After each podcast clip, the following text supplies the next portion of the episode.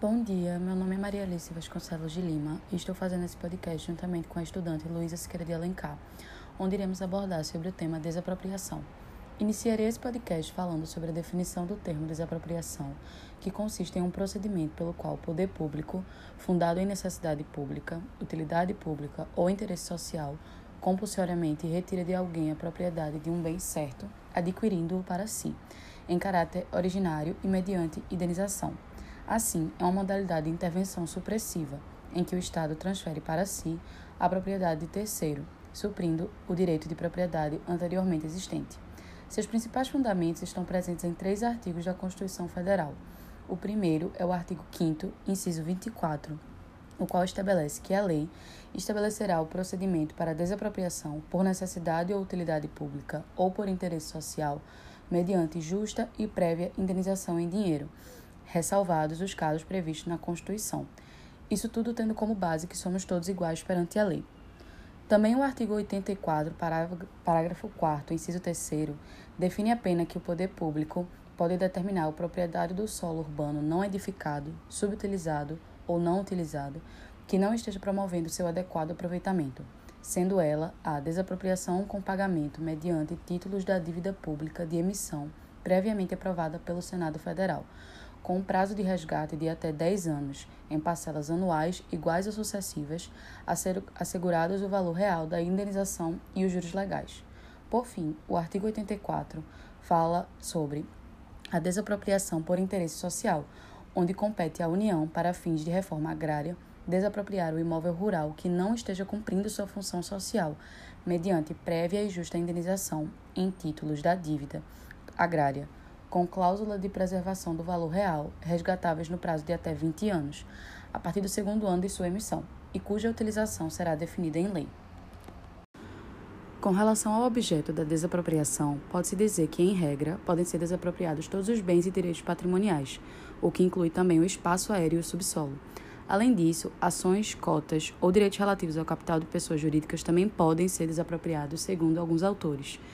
Entretanto, é importante ressaltar que não são suscetíveis de desapropriação os chamados bens inexpropriáveis ou inalienáveis, como direitos personalíssimos, direito pessoal do autor, direito à vida, à imagem e aos alimentos. Vale salientar que a desapropriação de bens públicos é admitida mediante a autorização legislativa, desde que observada a hierarquia constitucional. Ou seja, os entes menores, entes menores não podem desapropriar patrimônio de integrantes da administração indireta do ente maior. Um exemplo disso é que é vedado ao município desapropriar bens de propriedade da União ou de suas autarquias e fundações, sem prévia autorização por decreto do presidente da República. A competência em matéria da desapropriação pode ser dividida em três. São elas legislativa, declaratória e executória. A competência legislativa delimita quem pode legislar sobre o tema e é privativa à União. Porém, pode ser delegada aos Estados e ao Distrito Federal para o trato de questões específicas, desde que a delegação seja efetivada por meio de lei complementar, como mostra o artigo 22 da Constituição Federal. Já a competência declaratória determina quem pode deflagrar procedimento declarando o bem de necessidade pública, utilidade pública ou interesse social. Tal competência é comum à União, os Estados-membros, o Distrito Federal e os municípios. Por fim, a competência executória é responsável por definir quem efetivamente promove a desapropriação, praticando os atos materiais para a transferência do bem para o domínio público, sendo eles a União, os Estados-membros, o Distrito Federal e os municípios. Há diversas formas de classificar as espécies de desapropriação. Como nesse podcast o foco não é o estudo dessas modalidades, vou citá-las, organizando-as de acordo com o regime de pagamento de indenização. As primeiras podem ser classificadas como desapropriações ordinárias ou comuns, que estão previstas e seguem a regra geral do artigo 5 inciso 24 da Constituição Federal de 88. A indenização desses casos será prévia, justa e em dinheiro, e podem ser divididas em desapropriação por necessidade ou utilidade pública, e desapropriação por interesse social. As desapropriações, elas podem ser classificadas também como sancionatórias, as quais estão previstas no artigo 182, parágrafo 4, inciso 3 e artigo 184 da Constituição Federal de 88. Essas desapropriações, elas possuem como fundamento um interesse social, qual seja o cumprimento da função social da propriedade e o bem-estar social. Em caso de não cumprimento deste princípio, a indenização será paga em títulos especiais de dívida pública, e elas podem ser divididas em desapropriação sanção urbanística e desapropriação sanção rural. Entretanto, o foco principal do podcast de hoje é sobre a desapropriação indireta. A desapropriação indireta não é considerada uma modalidade de desapropriação, mas sim uma ação ordinária de ressarcimento de danos. O Estado vai se apossar do bem particular sem a observância dos requisitos procedimentais e da prévia e justa indenização. É um verdadeiro esbulho praticado pelo Estado. Desse modo, resta particular ajuizar uma ação ordinária de ressarcimento pela desapropriação indireta, salvo se já tiver transcorrido o prazo para uso capião do bem por parte do poder público. Diante disso, a posição do STJ acerca da prescrição da desapropriação indireta pode ser de duas maneiras.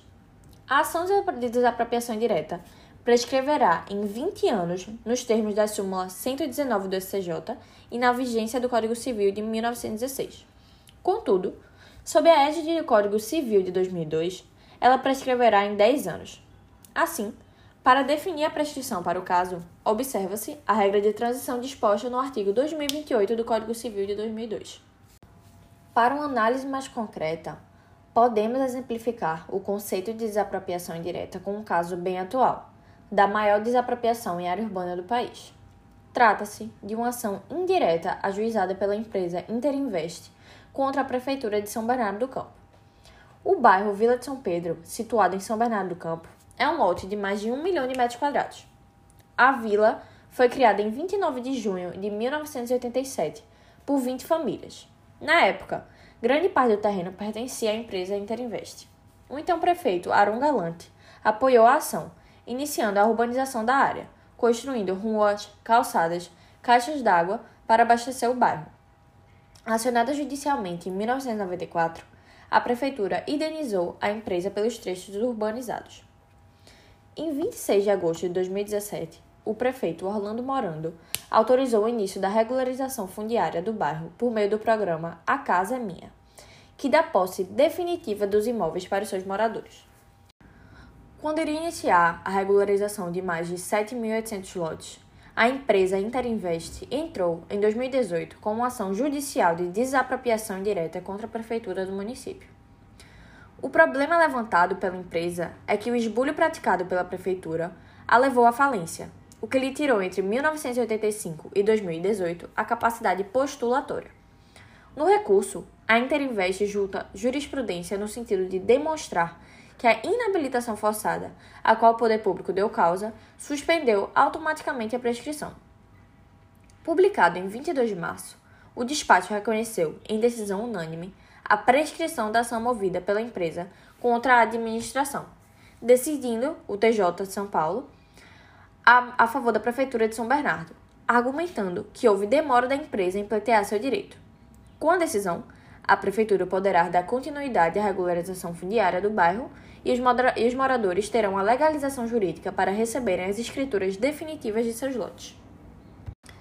Assim, terminamos o podcast de hoje sobre desapropriação e, mais precisamente, sobre a desapropriação indireta. Obrigada!